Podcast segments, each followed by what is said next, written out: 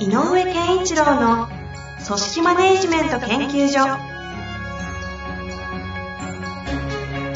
組織が一体となりゴールを達成する究極の快感。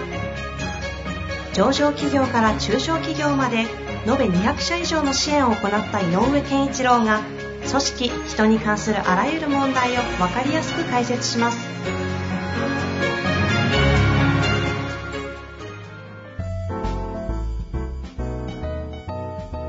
こんにちは、遠藤和樹です。井上健一郎の組織マネジメント研究所。井上先生、よろしくお願いします。よろしくお願いします。さあ、質問いいですか？そうですね。最近はなんかいかがですか？いやいや、だからね、さっき遠藤さんともちょっと、あの、始まる前に言ってたけど、あの、クラブハウスっていうやつをね、あーあ、井上先生もそっか、うんされてるんですもんね。いや、それとか入ってみていろいろ聞いたりしてんだけど、はいはいはい。気になる人がね、好きな人たちもいるので、その人たちが何喋ってるのかなって聞いてるんですけど、あ、そんな身内の人たちも結構はじ、は、使ってます？もう。あ、身内はそんな多くないんだけど、ほら、あの、例えば僕なんか、あの、山口周さんとか好きだから、あうんあの人いるのかなと思ったらいて、あ、へやっぱね、やっぱりそういう、あの、著名な方だけど、結構本なんか読んでて、あ、この人いいなと思ってる人をこう探して行ったりしてると、その周辺で面白いものを、うん、その周辺に面白い話も出てきたりとかする。え。ああ、まあそういう使い方もそうですよね。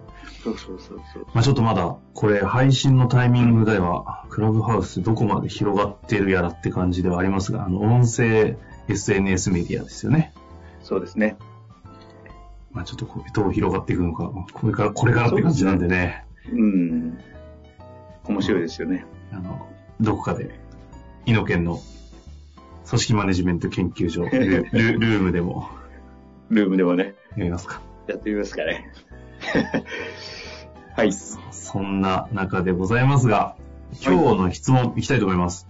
はい。えーっとですね、29歳の、9歳。えー経営者の方からご質問いただいております。はい。会社を立ち上げてから5年、えーこれまで5名のメンバーは基本的に並列の立場でやってきましたが、時系列の経過とともに役割分担やある種の指示系統も明確になり始めてきました。その中、これまでは最低限の共通の価値観的なものを共有し合いながら、その都度何か事件が起きたりするたびに、葛藤や問題を発生したものに向き合って価値観を共有したり、えー抽出してきました。外部の方からは、そろそろ社長を筆頭にビジョンやミッションを、えー掲げるべきだと言われることが増えてきています。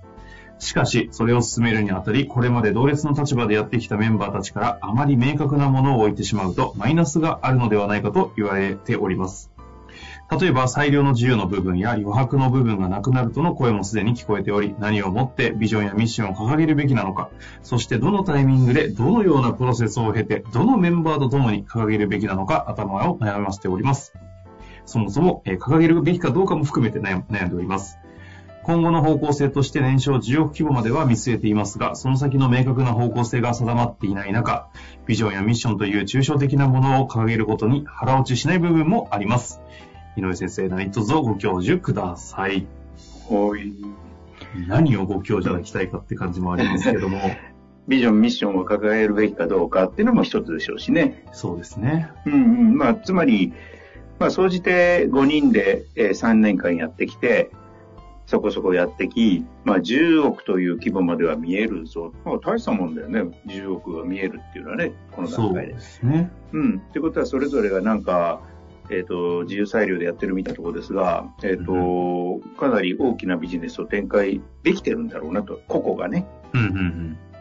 で、だとすると、その自由裁量余白みたいなのが失われる怖さっていうのは、個々が感じるのも無理のないことだとは思います。うん。はいで。もね、そもそも、えっ、と、ビジョン、ミッションを掲げるべきだと外部から言われるのもそうなんだけど、うんうんえっ、と、私がまず確認したいのは、その5人が集まった目的は何ですか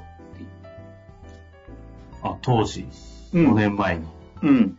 だって、それだけ、5人が、まあ、5人で10億じゃないかもしれないけど、うんうん。うん、5人で始めて10億が規模が見えるよっていうと、一人一人そこそこの仕事をしてるとすれば、全員個人でやっててもいいじゃんって話もあるんだよね。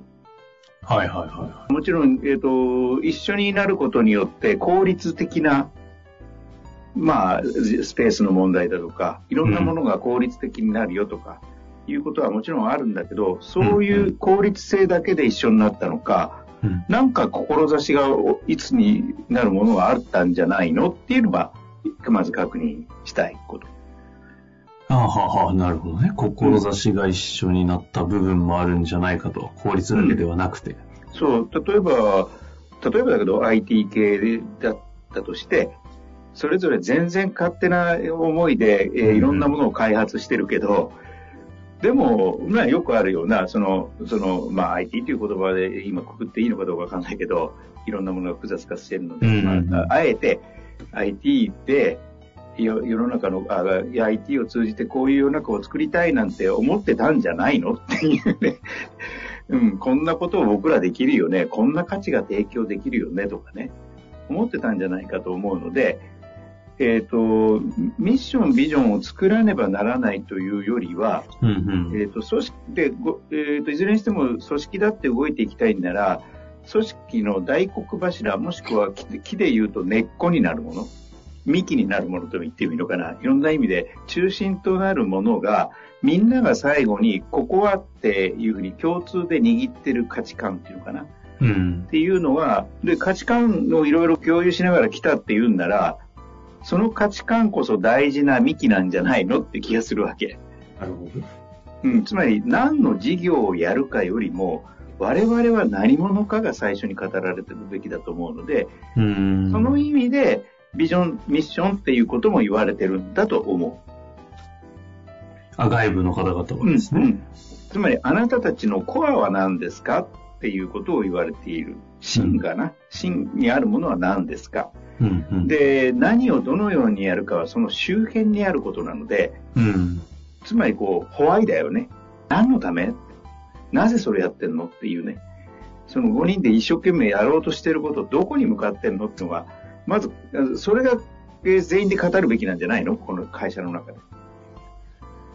なるほどですね。ね、のそこから話、出てきた言葉を、えーちょっと整理すると、こんな、こんなことがしたいねっていうビジョン系の言葉になる可能性もあるし、うん。僕らはこんなことできるよねっていうミッション系の言葉になるかもしれない。うんうんもしくはその両者でもなく、やっぱり僕らはせ先進性を大事にしたいとかね。今までになかったものが大事なんだよって言ったら、それはあの価値観なので、価値観でもいいじゃん、真ん中はって僕は思うね。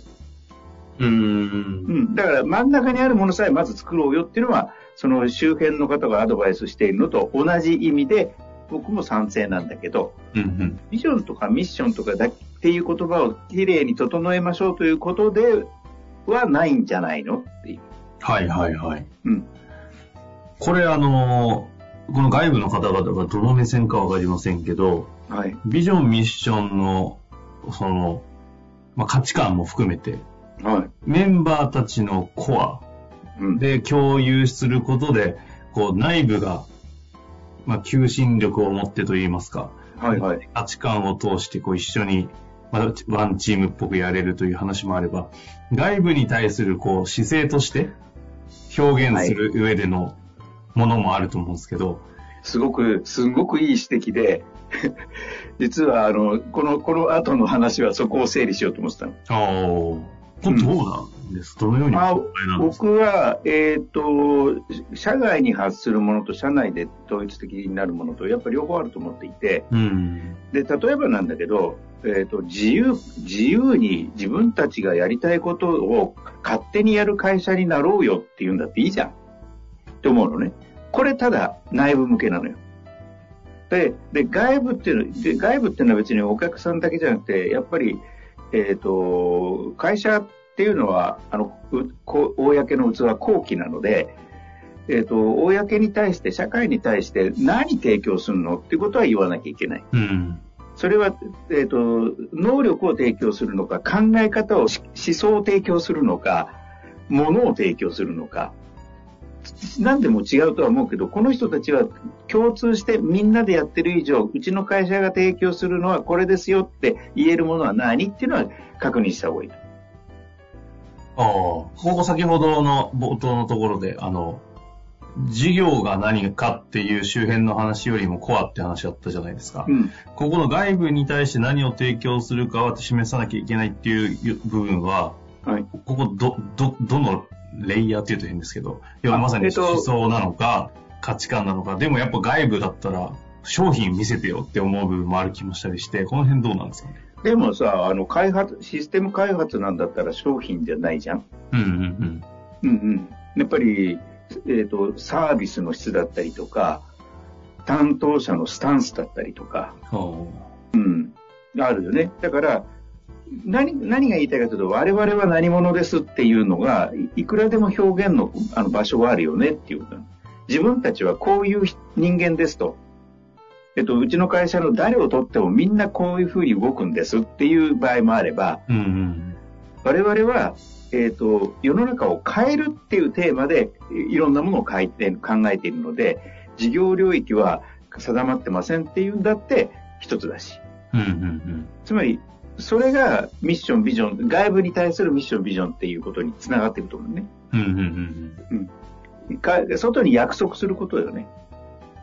じゃあそこは、なんだろう、あの、要はサービスレベルのものもあれば、別に考え価値観みたいなものでも、僕はいいと思う。今はね。何基準で考えるど、どこを見せるべきかっていうのは、どのように考えるんですかね？えっと、顧客が、社会が、まあ、まあ、社会を代表して顧客かな？一番接点になる人だから。顧客が、この会社はこうだよねっていうふうに判断できるものがあればいいと思う。ああ。うん。そっか、この会社何の業界かがわかんない。ちょっとそこは、そうですね。そうそうそう踏み込めませんけど。踏み込めないんだけど、うんうん。おそらくなんかこう、全員が違うことで大いにやれるっていうのは、何かものを作ってるわけじゃないよねと。うんう。うんん。あの、作ってる会社なんじゃないなって気がするのね。ああ。うん。えっ、と、アイデアで勝負してたりとか、自分の、例えば自分の、えっ、と企画、企画会社で、みんなそれぞれスポーツが得意とか、何が得意とかっていう得意があって、それぞれが自由にやってるんだけど、でもこれでもね、一緒に会社の組織でなっている以上、外から見ると、なんでこういう事業領域やってるんですかって言ったときに、あの、あ、そういう意味でやってるんだと。いや、変な話、あの、えっ、と、世の中の貧困をなくすためにやってるんだと、でもいいしね。だから何かそういうものがあって集まってます、私たち。あ、そういう人たちなんですね、君たちは。っていうのが分かることは、顧客が、えっ、と、他の競合から自分たちを選んでもらうための判断基準になったりする。で、ということだったり、えっ、と、もう片っぽでは、それがあることによって自分たちのやるべきこととやっちゃいけないことがはっきりする。うんうんそうすると、えーいろんな人がいろんなことをやっていっても、まあさすがにそこは違うんじゃないっていうことが言え、言いやすい。うん。はい語りやすい。はいはいはい。外に発信しているものであればあるほど、外に発信しているので、それはやっちゃいけないよねっていう話があるよね。なるほどですね。うん。そういう意味で言うと、う内も外も変わりはせんってことですよね。ただ、あの、まあそうそうそう。伝える言葉のコピーとかって意味では違う。違うのかもしれないですかね。わかりやすさとか大事ですし、外だと。で、まあ、でもしもしかしたら外にはあんまり言わないかもしれないけど、うちで大切にしたのは、したいのは、こういうことに向かってやるのに、やるべき、やることとかやり方はみんなそれぞれ自由だよっていうのは、社内に向かっては言ってもいい話かなまあ確かにそれ外に言われても知らんがなって話ですよね。そうそうそう。でも、この内部に言えるの、これ、外に言うことがあるとしたら、これは採用の場面ね。人を入れる場カ面。ルチャーとか制度っぽい部分のところの話ですよね、これ、ここは。ああ、そういう会社なんだって分かってもらえる。そうすると人を雇うときなんかは大事な部分かもしれない。なるほど。ということで、えー整理をあの最後にキュッとしますと、うん。あのー10億、100から100億になっていくような時になると人が多くなります。まあ、事業領域も拡大します。でも何でもかんでもやっていて、えーと、なんだろうかな、判断基準っていうのがあまりにも多岐にわたると、えーと、まとまりが、組織としてのまとまりがなくなる。うん、うん、例えば、A 事業の人が C 事業を見て、なんであれがいいんですか？あれでなんで OK なんですかってことが絶対起きるんでね。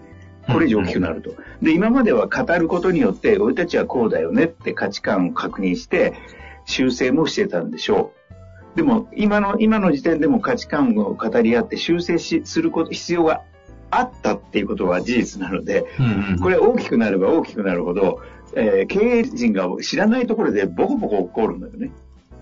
とすると、価値判断基準とか、えーと、そういう価値観の、えーと、自分たちは何者だからこういうここういう動きをしましょうと。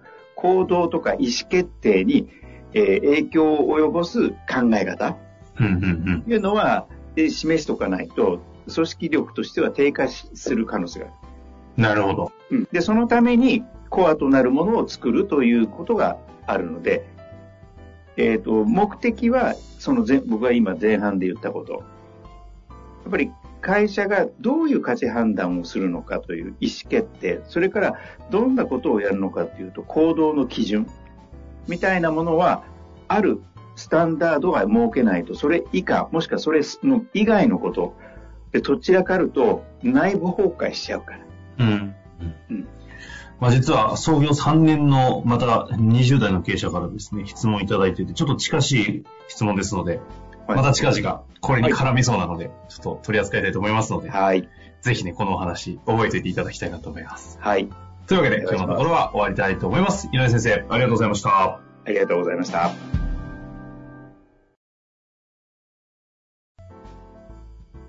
本日の番組はいかがでしたか？番組では井上健一郎への質問を受け付けております。ウェブ検索で井上健一郎と入力し、アカラクリエイト株式会社のオフィシャルウェブサイトにアクセス。その中のポッドキャストのバナーから質問フォームにご入力ください。また、オフィシャルウェブサイトでは無料メルマガや無料動画も配信中です。ぜひ遊びに来てくださいね。